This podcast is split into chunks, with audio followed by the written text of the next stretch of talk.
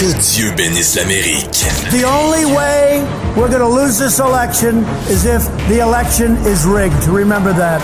This is the most unusual campaign, I think, in modern history. Que Dieu bénisse l'Amérique. Avec Vincent Dessureau. Cube Radio. Nous y voilà, dernière émission, imaginez-vous, de Que Dieu bénisse l'Amérique, pas euh, de l'émission comme telle, dernière émission pendant la présidence de Donald Trump. La prochaine édition, la semaine prochaine, euh, ben, ce sera que le veuille ou non euh, Donald Trump et sa gang, ce sera Joe Biden, le nouveau président des États-Unis. Et euh, ben, ce sera donc quand même une émission particulière parce qu'il y a beaucoup, beaucoup de choses à couvrir encore une fois. Et je me disais en milieu de semaine, ah, on dirait que c'est une, une plus petite semaine, hein, vu la semaine qu'on avait eue avant, avant de me rappeler que ce que je qualifie de petite semaine aux États-Unis présentement, c'est une semaine où le président des États-Unis est destitué par la Chambre des représentants. Euh, donc ça, c'est devenu une petite semaine aux États-Unis où on est en préparation pour ce qui va se passer la semaine prochaine à Washington, D.C., euh, l'investiture donc de, de, de, Joe Biden et euh, évidemment dans une version totalement différente de ce qu'on a vu dans les dernières années. Euh, je vais vous en parler d'ailleurs en fin d'émission, dans le 101, vous raconter un peu euh, mes deux expériences d'investiture, celle de Barack Obama et de Donald Trump, deux moments bien différents mais importants dans l'histoire américaine. J'ai dû euh, annuler mes préparatifs pour y être là, à Washington euh, la semaine prochaine. C'est rendu trop compliqué. Euh, à la limite, je sais pas s'il va y avoir tant à voir aussi, vu que ben, on demande aux gens de pas être là. C'est une ville qui est carrément militarisée présentement à Washington D.C. Et pour deux événements, la COVID de un et ben, les menaces des, en fait, de certaines milices radicales aux États-Unis. Donc vraiment, là, c'est une, euh, un- sera une image forte là, de voir un Joe Biden prêter serment devant euh, une foule composée uniquement de militaires qui essaient de protéger contre la gang de l'ancien président euh, qui va avoir quitté. D'ailleurs, on l'apprenait euh, dans les toutes dernières heures. Là, on est vendredi euh, après-midi au moment où on enregistre l'émission et euh, Donald Trump venait, euh, enfin, on venait d'apprendre qu'il allait quitter au matin euh, du 20 janvier, donc euh, rompant une longue tradition euh, de transfert pacifique euh, de pouvoir. On avait vu lorsque Barack Obama avait laissé le pouvoir à Donald Trump, c'est pas parce que ça lui faisait plaisir du tout, mais le 20 janvier, euh, donc euh, 2017, où j'étais. On se souvient que Barack Obama avait même amené un petit cadeau à Melania Trump et tout ça. Alors, ça s'était bien fait. Euh, on ne verra pas ça euh, le 20 janvier prochain. Donald Trump, il est trop fru et euh, va partir en boudin. Et il faut dire quelques chiffres qui m'ont impressionné dans les dernières heures d'un sondage du Washington Post euh, auprès de, des Américains, républicains et démocrates, sur leur perception. Est-ce que Donald Trump a un lien euh, avec ce qui s'est passé au Capitole? Et aussi est-ce qu'on devrait le retirer de ses pouvoirs, en fait évidemment l'impeachment dont on a parlé beaucoup. Ce qui est intéressant, une, une majorité d'Américains souhaitent que Donald Trump non seulement soit euh, retiré de la présidence, qu'on lui enlève la présidence, mais aussi qu'on le disqualifie à jamais euh, d'être un élu dans le futur, dans un poste aux États-Unis. 56 donc des Américains sont pour, ce qui est un peu plus que euh, le nombre d'Américains qui ont voté pour Joe Biden. Ce que ça montre, c'est qu'il y a encore énormément de républicains qui euh, ne veulent pas que Trump soit destitué et ne veulent pas que Trump soit bloqué à l'avenir. En fait, c'est 85 euh, des euh, républicains qui souhaitent que Donald Trump reste en poste jusqu'à la fin et qu'ensuite puisse se représenter.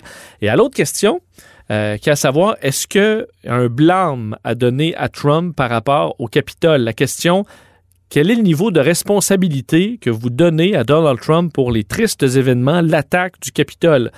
Euh, 72% des démocrates disent un grand, là, disons, un- une grande responsabilité. Les, critères, c'est très grande responsabilité, grande, petite et pas du tout. Pas de responsabilité. Évidemment, c'est les démocrates qui ont dit euh, une grande responsabilité à 72 et à 56 des républicains qui disent pas du tout. Le reste, c'est un peu. Seulement 12% des républicains trouvent qu'il y a un grand lien entre Donald Trump et ce qui s'est passé au Capitole. Je sais pas où ils ont. euh, comment se convainquent qu'il y a pratiquement Donald Trump n'a rien à se reprocher dans ce dossier-là, qu'il n'a pas mis de l'essence sur le feu. Euh, 56% des euh, républicains croient qu'il n'y a pas du tout euh, de blâme à donner à Donald Trump par rapport à ce qui s'est passé au Capitole. Alors, vous voyez, euh, ça explique un peu pourquoi les républicains sont encore très réticents à condamner Donald Trump, même s'ils l'ont beaucoup plus fait dans les derniers jours que dans les années passées. Et tout ça aux États-Unis, on va beaucoup parler de Donald Trump, évidemment, euh, et de ce qui va se passer la semaine prochaine avec nos, euh, nos experts. Mais un point sur la triste réalité dont on parle beaucoup moins aux États-Unis à cause de tout ce cirque, et c'est la COVID. Euh, vous avez surveillé les bilans cette semaine. C'est l'horreur. trois, au moins trois journées au- au-dessus des 4000 morts. Je me souviens, je couvrais avec Mario, les États-Unis avaient 1000 morts par jour, puis on était très surpris de ça. On est rendu à 4000 morts par jour. Euh, peut-être un début de plateau. C'est peut-être ça la bonne nouvelle. On verra euh, la tangente des prochaines semaines euh, en espérant que les vaccins arrivent aux États-Unis pour calmer tout ça. Mais 4000 morts par jour, je regardais. Vous vous souvenez, en, l'an dernier, en mars, alors que la panique prenait à la grandeur du monde, Donald Trump avait tweeté, c'était le 9 mars, si je ne me trompe pas, donc trois jours avant que tout ferme.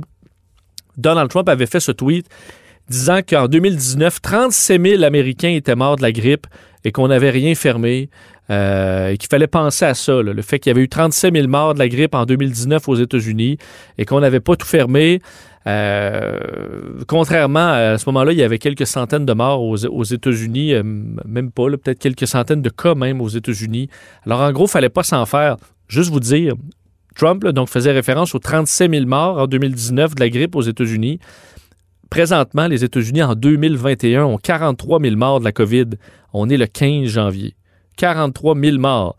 Euh, Donald Trump faisait donc référence à ces 37 000 morts en 2019 sur toute l'année de la grippe et on est aux États-Unis à 43 000 morts le 15 janvier 2021 pour l'année au complet. Et euh, tout ça alors qu'on combat le virus de toutes les façons possibles. Évidemment, on pourrait l'être plus, sé- plus sévèrement aux États-Unis à certains endroits. En Californie, entre autres, on s'en vient de plus en plus sévère alors qu'on est en, en surcharge dans les hôpitaux. Alors, 40, plus de 40 000 morts aux États-Unis en 2021 de la COVID-19 et on est euh, le 15 janvier. Ça vous montre quand même, ceux qui font encore des comparaisons avec la grippe, on n'est plus là. Imaginez-vous 4000 morts. Si, mettons, on avait ce rythme-là à l'année, c'est 1,5 million de morts. Évidemment, c'est pas ça qu'on, ce qui va arriver et c'est pas ça qu'on souhaite, mais c'est l'ordre de grandeur de ce que la COVID peut faire lorsqu'on la laisse aller. Euh, manquez pas, on parlera de euh, Normal Esther, de tout ce qui va se passer un peu plus tard et Luc La Liberté dans l'émission d'aujourd'hui, la dernière sous l'ère Trump. Vous écoutez Que Dieu bénisse l'Amérique. avec Vincent Dessureau. On a encore une grosse semaine à analyser avec euh, Luc La Liberté que je rejoins tout de suite. Salut Luc. Oui, bonjour Vincent. Euh, je veux commencer parce que souvent, on, euh, je, veux, je veux ramener que le, le- le président dans quelques jours, ce sera Joe Biden. Il a fait quand même euh, une, une annonce euh, cette semaine pour euh, un plan de sauvetage de l'économie et des Américains. Il faut dire qu'il en arrache pendant la COVID. Euh, je vais te faire entendre un extrait de ce, bon, cette, on peut pas dire cette adresse à la nation, mais euh, c'était pratiquement ça, euh, où il veut donner un coup de main aux Américains qui en arrachent. On, on en écoute un extrait, puis je veux t'entendre là-dessus après. Countless families and friends left behind with unrelenting grief and guilt, anger and frustration. And the emptiness felt by the loss of life is compounded by the loss of our way of life. During this pandemic, millions of Americans, through no fault of their own, have lost the dignity and respect that comes with a job and a paycheck. Millions of Americans never thought they'd be out of work. Alors, vous l'entendez, euh, Joe Biden qui, euh, qui parle de cette euh, de- difficile période pour les travailleurs américains qui ont perdu, sans que ce soit du tout leur faute, là, en raison de la pandémie, se retrouvent sans, sans chèque de paye avec tout ce qui va avec, annonce donc un plan de euh, 1900 milliards. Luc, est-ce que c'était so- son objectif de, de- de faire tout ça avant même qu'il soit président la semaine prochaine? Ça avait pour but un peu de recentrer un peu l'actualité sur, sur, sur ses politiques. Est-ce que ça a été bien joué? Ben, écoute, je pense que ça servait effectivement deux, deux objectifs. Euh, dans un premier temps, il y a, c'est clair, il n'y a, pas de partisanerie politique. Si je qu'il n'y a pas de leadership politique actuellement à Washington, euh, on n'entend pas de la part du président ou de la Maison-Blanche euh, de, nouvelles réconfortantes ou de prise de position sur la gravité de la crise sanitaire ou encore la gravité de la crise économique. On est préoccupé actuellement par ben, la, la, gestion de Twitter, par la procédure de destitution. Je pense que Joe Biden se devait de faire ça. D'ailleurs, dans une période normale, les projecteurs sont plus souvent braqués sur le président élu que sur celui qu'on considère, le président sortant, comme ce qu'on appelle un lame duck ou un canard boiteux. Euh, la nature de la présidence Trump et la nature du personnage, les événements récents ont fait que euh, tu disais Joe Biden tout à l'heure, puis il y a peut-être des gens qui se disent Mais c'est qui ça déjà? Donc, euh, alors Biden, Biden, faut-il le rappeler, est le président et il est confronté, c'est très sérieux, à partir du 20 janvier, à une des pires situations de l'histoire américaine quand les comparatifs, c'est euh, la, pandémie de la grippe espagnole euh, il y a, une centaine d'années, ou encore la crise économique qui, commence à la fin des années 20 et puis qui frappe de plein fouet dans les années 30, quand ce sont les comparatifs, euh, ce qui est sur la table devant toi, c'est un défi qui est Alors, je pense, je répète, il y a deux choses là-dedans. C'est important pour Biden de chercher à réconforter les familles américaines. Elles sont durement éprouvées. On s'enfonce dans la crise sanitaire et dans la crise économique ou des difficultés économiques. Puis en même temps, oui, pourquoi pas rappeler qu'il y a un président, euh, qu'il y a un président élu et que l'actualité ne doit pas être dominée que par le cirque qui entoure toute la présidence Trump. Et là, euh, ben, il aura quand même le champ libre avec le Sénat euh, et la Chambre des représentants pour toutes ces politiques-là. Ce ne sera pas un problème. Ben écoute, il a deux ans assurément, puis deux ans, puis on en avait déjà parlé un petit peu, un horizon qui, malgré ce que je viens de dire, euh, lui permet d'espérer. deux ans, donc, avec une majorité à la Chambre, avec une majorité au Sénat. Majorité, on sait que c'est 50-50, mais on le rappelle quand même, c'est la vice-présidente, Mme Harris, qui va trancher en cas d'égalité. S'il y a conflit au Sénat, on pense que ça va pencher donc du côté des intérêts de Joe Biden, assurément en tout cas du côté des intérêts euh, des intérêts des démocrates. Puis en même temps, on se dit si cette fameuse pandémie, le, problème c'est un peu ce qu'on vit chez nous, mais je, pense que euh, c'est pire au sud de la frontière, mais on est tout le monde à se serrer les coudes en disant avec le vaccin, puis avec le retour du, temps chaud, du beau temps, la fin de la période de la grippe, ce qu'on appelle la grippe saisonnière habituellement, ça, ça crée des conditions dans lesquelles le virus se propage plus. On se dit donc, si on peut diminuer le nombre de cas, euh, mettre en place le vaccin, mettre en place aussi de nouveaux traitements contre la COVID, parce qu'il y a de, il y a de bonnes nouvelles qui circulent au sein de la communauté scientifique. M. Biden peut dire, et peut dire aux Américains, écoutez, tenez le coup jusqu'à quoi mars, avril, euh, puis ensuite il y a véritablement une lumière au bout du tunnel. Donc, s'il peut profiter de ce contexte-là et de la majorité, euh, il a les coudées quand même assez franches, M. Biden. Pas une marge d'erreur qui est très grande, mais quand même un horizon qui est plus positif. Euh, évidemment, deux ans euh, en politique, ça passe quand même très vite. Donc, on dit le coup, les, les, coups des franges pendant à peu près deux ans. Ensuite, ce sera à refaire parce qu'on va réélire une partie du Sénat.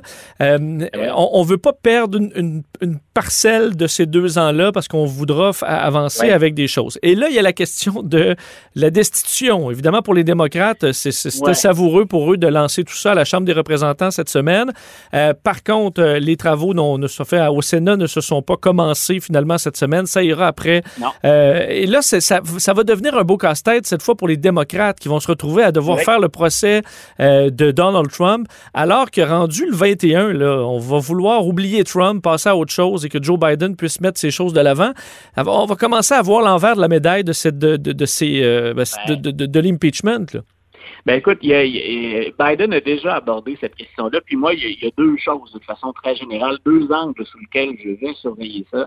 Jusqu'à quel point les démocrates vont l'exploiter, puis euh, desservir Joe Biden dans ses intérêts. M. Biden a dit, euh, je pense qu'on peut très bien le, matin, par exemple, jaser des priorités du gouvernement américain, puis l'après-midi se concentrer il parlait des travaux, bien sûr, des, des législateurs. L'après-midi, on pourra se concentrer sur la destitution. On peut faire les deux choses en même temps il reste quand même qu'il y a un risque à exploiter ça. Euh, puis l'autre angle que je bien sûr, c'est comment vont se comporter les républicains et où en sont-ils dans leur réflexion sur jusqu'à quel point peut-on se dissocier moins de Donald Trump que de ses partisans. Parce que condamner Donald Trump, c'est condamner aussi ce qu'on appelle maintenant dans les médias le, Trumpisme ou les, récriminations des partisans du président. Et Mitch McConnell n'est pas certain. Hein, on, en a parlé à plusieurs reprises. C'est un, un fin renard, c'est McConnell. Mais il est très préoccupé parce qu'il voit bien qu'au sein de ses rangs, il y en a encore des partisans de Donald Trump pur et dur, mais il y a aussi beaucoup de républicains qui disent pourquoi on ne crève pas l'abcès? Tant, tant qu'à faire, sortons Donald Trump et envoyons un message fort à ses partisans que la violence qu'on voit, puis la désinformation, c'est inacceptable.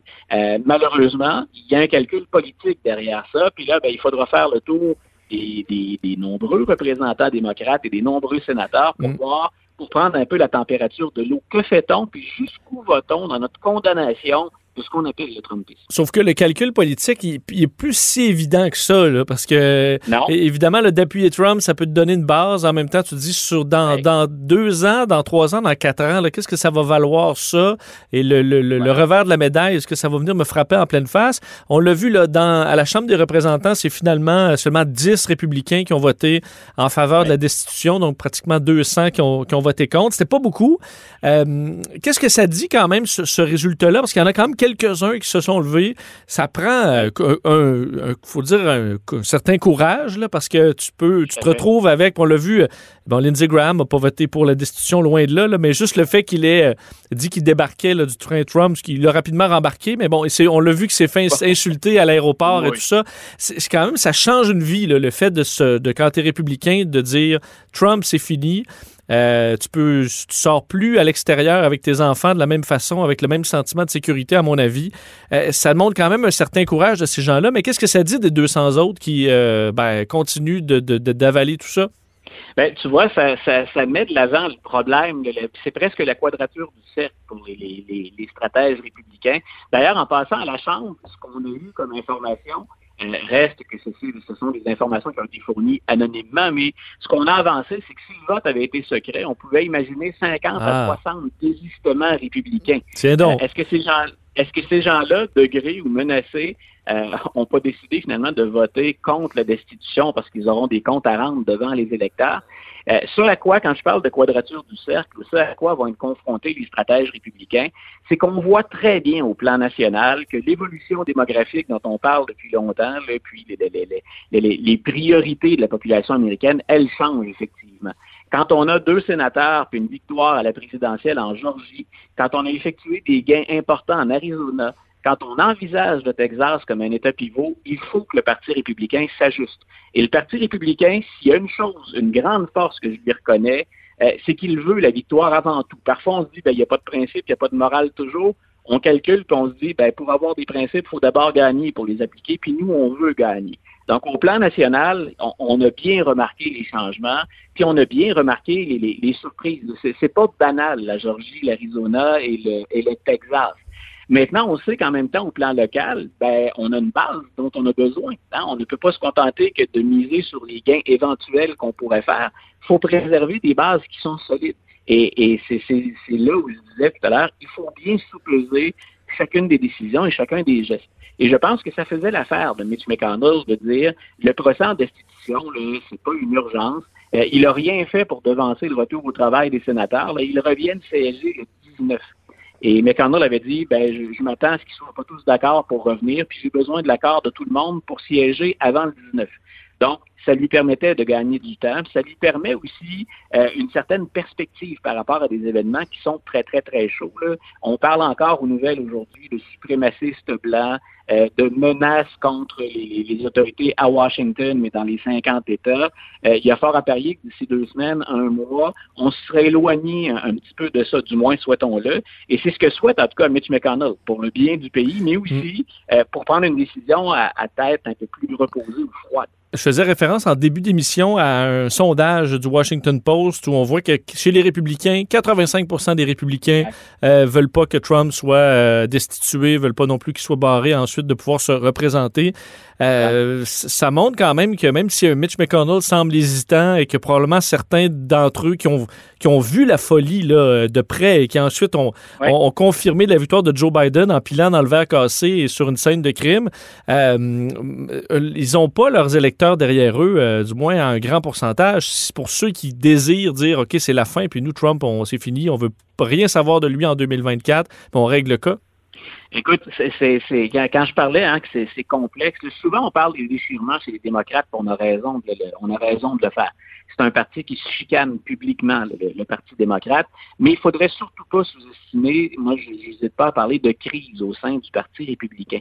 Euh, quand on voit les, horreurs auxquelles on a assisté, et que le FBI nous dit, écoutez, les gens qui ont marché sur le Capitole, on en avait beaucoup, on parle de près de 200 individus qui était déjà sur une liste de, de, de, terroristes américains, du terrorisme intérieur, et qu'on appuie encore des gens qui ont comme euh, légitimé ces mouvements-là d'une certaine façon, il y a quelque chose de troublant, puis le mal est, profond.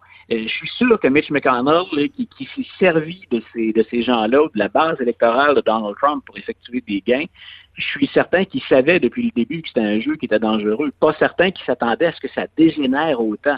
Et il y a une sacrée prise de conscience. Là. Ne pas condamner ça définitivement, puis mettre ça de côté, c'est se condamner à ce que ça revienne.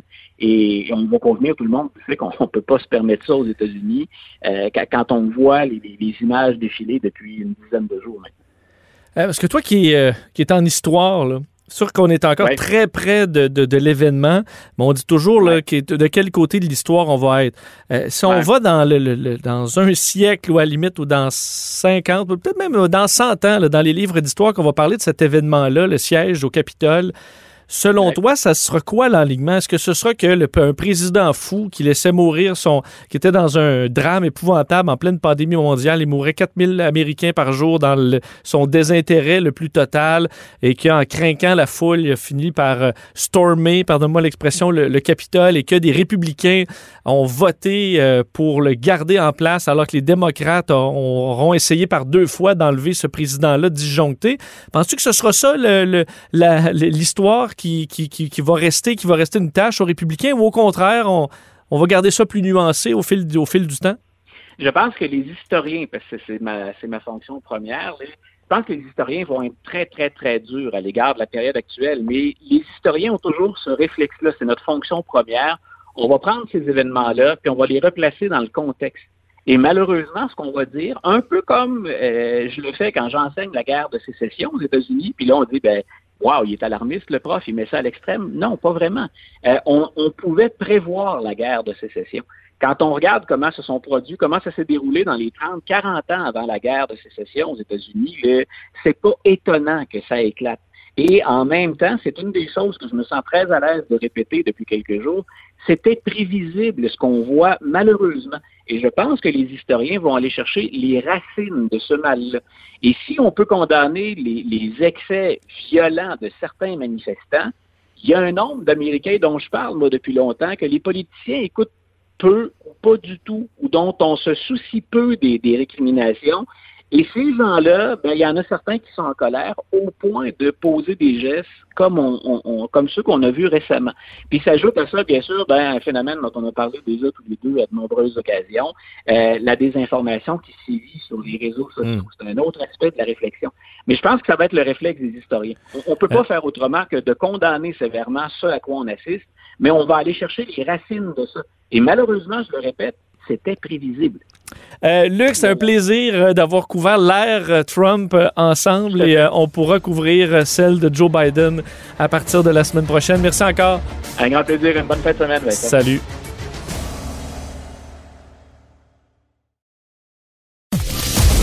Il a l'étoffe d'un vrai président. Vincent Dessureau anime. Que Dieu bénisse l'Amérique. Alors évidemment, les États-Unis euh, gèrent encore euh, tout ce qui s'est passé euh, dans bon dans les suites de cet événement au Capitole le 6 janvier dernier. Et on dirait que plus on en apprend, plus on voit des images, plus on se rend compte à quel point ça a été violent ce qui s'est passé à l'intérieur du Capitole. Et entre autres, je vais vous faire entendre un extrait d'un policier qui a décrit donc en entrevue à CNN comment il s'est fait attaquer par cette foule en colère, ces, ces émeutes qui essayait de lui prendre son arme et de possiblement l'abattre. C'est une, euh, entrevue qui donne froid dans le dos. Écoutez un extrait. I was just, you know, trying to fight as best I could. Uh, I remember like guys were stripping me of my gear. These riders, uh, pulling my badge off my chest. Um, they ripped my radio off of uh, off my vest. Started pulling uh, like ammunition magazines from their holder uh, on my belt, and then some guys started getting a hold of my gun, and uh, they were screaming out, um, you know, kill him with his own gun. Um, at that point, you know, it was just like self-preservation. Alors, le policier Michael Fanon, qui, euh, de la police de, DC, qui euh, raconte qu'il était en train de se faire enlever tout ce qu'il avait, son badge, ses balles, quelqu'un qui essaie de prendre son fusil pendant qu'un criait « Tue-le avec son propre fusil ». Et il raconte plus loin dans l'entrevue qu'il a pensé prendre son arme puis tirer dans la foule, mais il dit Écoute, je peux pas euh, tuer tout le monde. Je me serais probablement fait abattre moi-même avec tout ça. Alors j'ai tout simplement crié que j'avais des enfants. Et éventuellement, il y a quelques personnes qui ont repris leurs esprits, qui ont décidé de, lui donner un coup de main. Euh, d'ailleurs, à la fin de l'entrevue, c'est un autre extrait qui est assez, euh, qui est assez majeur, lance un message à ceux qui l'ont aidé euh, à s'en sortir là-dedans. Un message en demi-teinte, disons, écoutez-le. Um, a lot of people have asked me, you know, my thoughts on uh, the individuals in the crowd that, um, you know, that helped me uh, or, or try to offer some assistance. Uh, and I, I think kind of the conclusion I've come to is like, you know, thank you, but f- you for being there. Alors, le policier dit euh, On m'a beaucoup demandé qu'est-ce que je dirais à ceux qui sont, qui sont venus à mon aide. Euh, merci mais fuck you pour avoir été là. Euh, après tout ce niveau de violence, d'ailleurs, plus on voit les chefs d'accusation contre ceux qui étaient là, euh, plus on se rend compte que, euh, d'ailleurs, on parlait de que certains voulaient capturer et assassiner des élus. Alors vraiment, on est passé près de la catastrophe où on est carrément entré dedans. Évidemment, la ville de Washington est militarisée carrément pour l'investiture du, du 20 janvier. Et un de ceux qui sonnait l'alarme depuis très longtemps, c'est notre collègue Normand Lester qui suit ses milices et ces euh, gens radicalisés, armés, qui, euh, ben, qui de plus en plus sont très dangereux. Il ben, faut croire qu'il avait pas mal raison. On va le rejoindre tout de suite. Normal Lester, bonjour. Bonjour. Euh, donc, plus on, on dirait qu'on analyse ce qui s'est passé le 6 avant de parler du vin qui s'en vient, plus on se rend compte à quel point ça a été un événement euh, violent. On voyait aujourd'hui dans des, euh, des accusations là, que, euh, selon les, enquêteurs, plusieurs étaient là carrément pour enlever et même assassiner du, des élus américains. Oui, puis c'est vraiment troublant pour savoir comment tout ça ça, c'est pas arrivé tout à coup spontanément.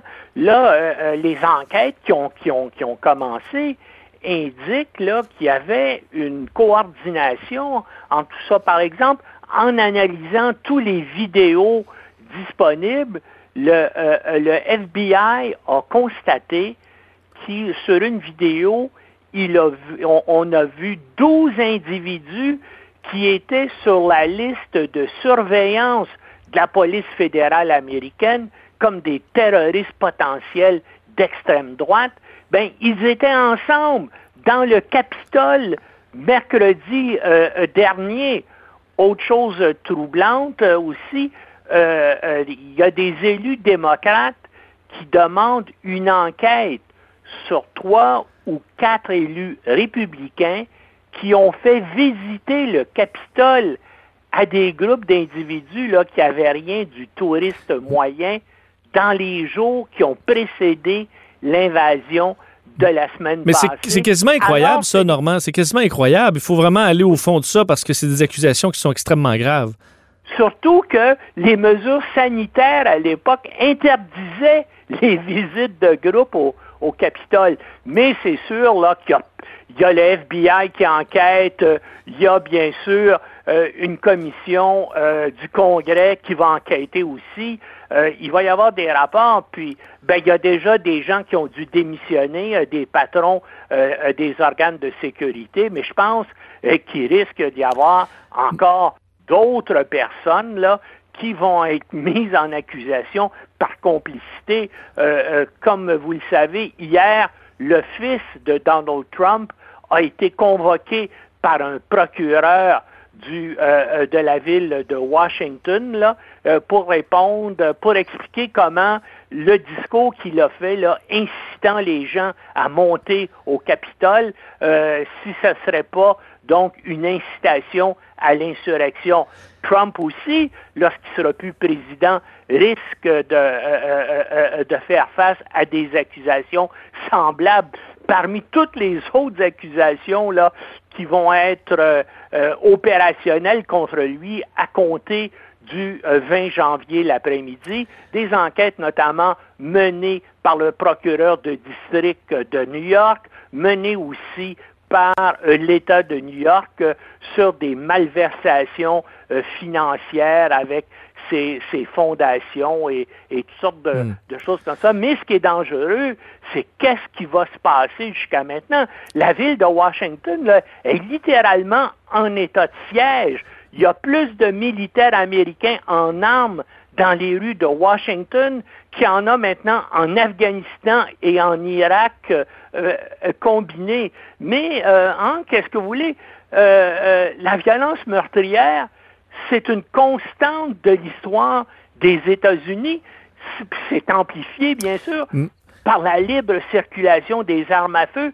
Il faut y penser, là, plus du tiers des présidents américains ont été victimes d'attentats, dont quatre ont été assassinés, Lincoln, Garfield, McKinley et John Kennedy, mais il y en a 13 autres qui ont eu échappé à des tentatives euh, d'assassinat. C'est pour vous montrer là, la, le rôle de la violence euh, dans la vie politique américaine.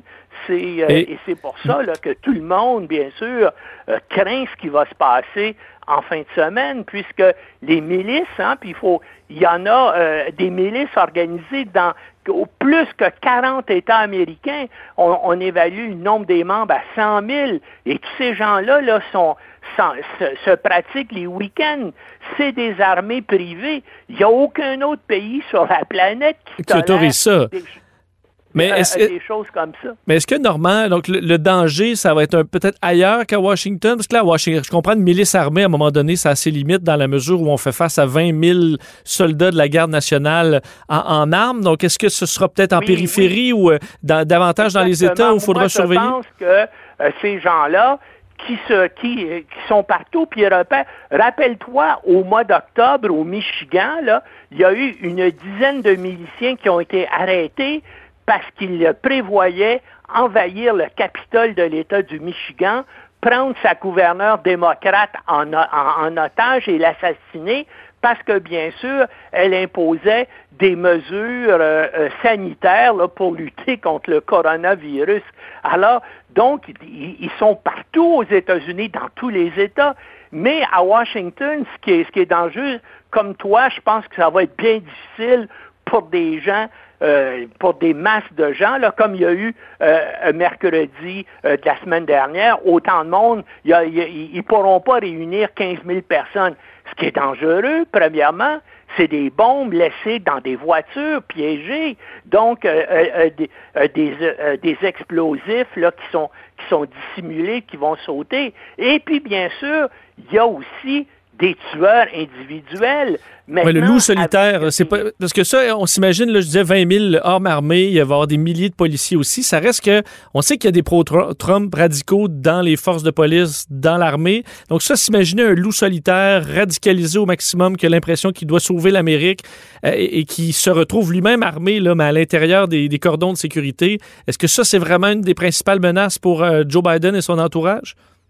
C'est absolument une menace, mais il y a aussi un, tireur qui pourrait être un, ancien sniper euh, entraîné hmm. par les forces spéciales américaines qui est situé à 2-3 kilomètres de distance avec bien sûr une lancée télescopique qui, qui abat Biden, c'est des choses possibles. Puis avec les nouvelles technologies, on peut même imaginer des, euh, des petits drones veut dire euh, euh, qui font qui font moins d'un mètre, qui transportent bien sûr des explosifs et qui et qui sont lancés sur euh, la cérémonie d'investiture. C'est tout des choses possibles et, je suis certain là, que, les, que les gens qui prévoient la sécurité de la cérémonie doivent penser à tout ça, puis quelles sont les mesures qu'ils peuvent prendre pour essayer d'empêcher comme ça une attaque de, euh, de drone. En tout cas, euh, sur Internet, sur les sites spécialisés, on voit que c'est des choses qui sont possibles, qui sont envisagées et que des contre-mesures aussi euh, sont, sont actuellement à l'étude ou en, ou en préparation. Non, on vit vraiment, je veux dire, un état de siège à Washington et, c'est un danger. Et tout ça s'est créé par le fait que Trump bien sûr, à un moment donné, il a dit, il a, lancé un appel à ses partisans euh, de, de, renoncer à la violence, mais il a été contraint de faire ça parce que ses avocats lui ont dit si tu ne dis pas ça, tu vas, tu risques encore des poursuites pour incitation à l'insurrection dès que tu seras plus président. C'est ça qui a amené Trump à dire ça. Mais pense-y, il n'a pas encore accepté qu'il a perdu l'élection. Il n'a fait aucune déclaration concédant l'élection à Joe Biden. Et mhm. là, je ne sais pas si, tu as vu ce qui arrive, là. Donc, il va quitter la Maison-Blanche et va prendre l'avion à partir de la base d'Andrews, en banlieue de Washington, avant la sermentation euh, de euh, Biden. Sais-tu pourquoi?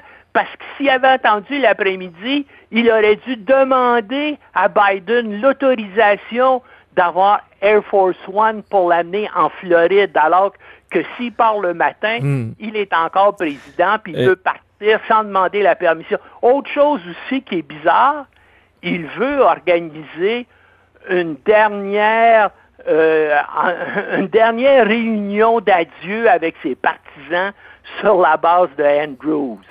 Parce qu'il est, est, plus capable de s'en passer, ça, Normand, on dirait que c'est ça qui lui donne de, l'adrénaline. Puis, euh, depuis quatre ans. Mais c'est ce qui l'alimente, les rallyes. Il va continuer à en faire euh, après. Pour, va se trouver une raison pour pouvoir en faire. C'est ça qu'il qu craint. Absolument.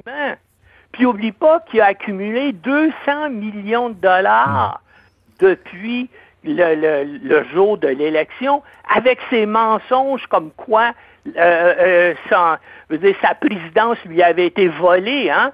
Veut dire, à travers les États-Unis, son organisation envoyait des demandes et il y, a, des idiots qui lui ont donné 200 millions de dollars. Alors, bien sûr, il va pouvoir utiliser ça pour continuer à essayer de miner l'administration de Biden. Mais moi, j'espère que les, euh, les enquêteurs au niveau euh, par exemple, de l'État de New York ou au niveau du, euh, du district sud de Manhattan, que les enquêtes criminelles contre lui qui sont en cours, j'espère qu'on va agir très, très rapidement euh, dès qu'il sera plus président pour procéder à des, à des mises en accusation. Mais ça, il va falloir attendre le 21 janvier pour le savoir. Hmm, effectivement, peut-être que certains ont bien hâte que que midi le 20 arrive pour déposer ensuite leur, leur accusation. On va suivre ça. Normand, toujours un plaisir. Merci beaucoup d'avoir été avec nous. À la prochaine. Salut, Normand Lester, blogueur au Journal de Montréal, Journal de Québec, animateur du balado. Je vous invite à les écouter. Normand Lester euh, raconte à Cube Radio. D'ailleurs, on apprenait aujourd'hui que Mike Pence s'est trouvé à moins de 30 mètres des émeutiers pendant les événements du 6 janvier. Euh, on a attendu 14 minutes après le premier appel de la police du Capitole pour dire qu'ils étaient sur le point d'entrer. Et euh, une minute après le déplacement de Pence, les émeutiers sont montés au deuxième étage et se sont retrouvés à quelques mètres de Mike Pence, sa femme et sa fille Charlotte. Euh, d'ailleurs, si ce n'était de ce policier noir qu'on a vu, Eugene Goodman, euh, qui était seul face à une foule et qui a, orienté la foule vers la droite plutôt que vers la gauche, si la foule était allée vers la gauche, il se serait trouvé face à face avec Mike Pence et sa famille. Euh, qu'est-ce qui aurait pu se passer à ce moment-là? On ne sait pas. On sait qu'on hurlait à ce moment-là de pendre Mike Pence. Alors, on peut comprendre Mike Pence d'être assez frustré, hein, parce que lui, sa fille et sa femme ont vécu ça. Euh, mais c'était pas assez pour invoquer le 25e amendement pour M. Pence.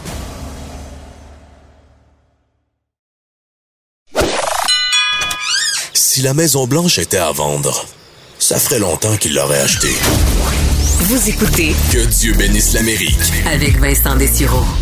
Au mois de mars dernier, euh, ne voulant pas me faire prendre cette fois par euh, la rapidité à laquelle les chambres d'hôtel, euh, les Airbnb se font louer à Washington, d'ici proche de l'investiture présidentielle, j'avais pris la précaution de déjà me réserver une chambre d'hôtel juste à côté de la Maison Blanche à un prix très intéressant alors qu'on sait que le 20 janvier 2021 allait être fou à Washington.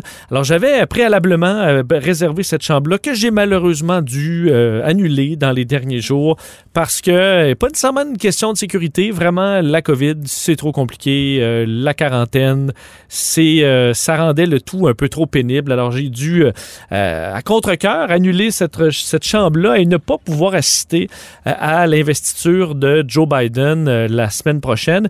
ça a été mon troisième président. J'étais là lors de l'investiture de, de Barack Obama en 2009 et euh, de Donald Trump en 2017. Un mot quand même, je voulais revenir sur ces deux expériences-là pour vous raconter un peu à quel point c'est particulier et c'est des moments uniques dans l'histoire américaine.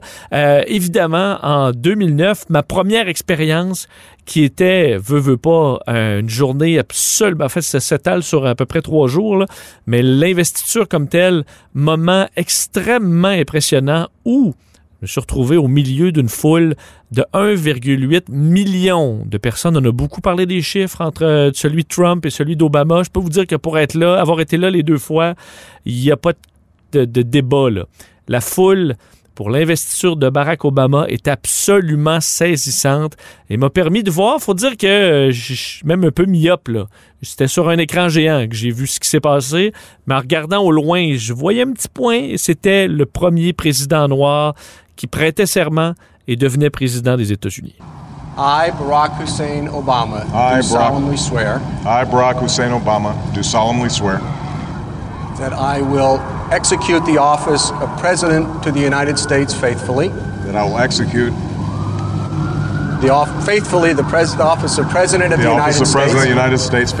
Un peu de nervosité hein, pour euh, Barack Obama, on le comprend, euh, qui a quelques phrases à dire. Il lui dit, ben, il a boqué à quelques endroits. D'ailleurs, c'est la première fois qu'on on l'entendait vraiment dire le Hussein là, à ce moment-là, alors que Donald Trump, entre autres et d'autres, euh, disaient que, c'est, que, Barack Obama ne venait pas des États-Unis de l'assumer. Le, ben oui, il s'appelle Barack Hussein Obama et allait être euh, assermenté de la sorte. Ben, c'était en quelque sorte un peu symbolique.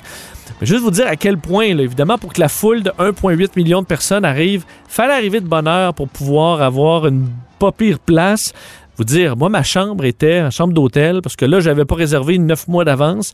J'étais à peu près à une heure et demie de transport en commun, le train, euh, le train qui devient un métro un peu à Washington.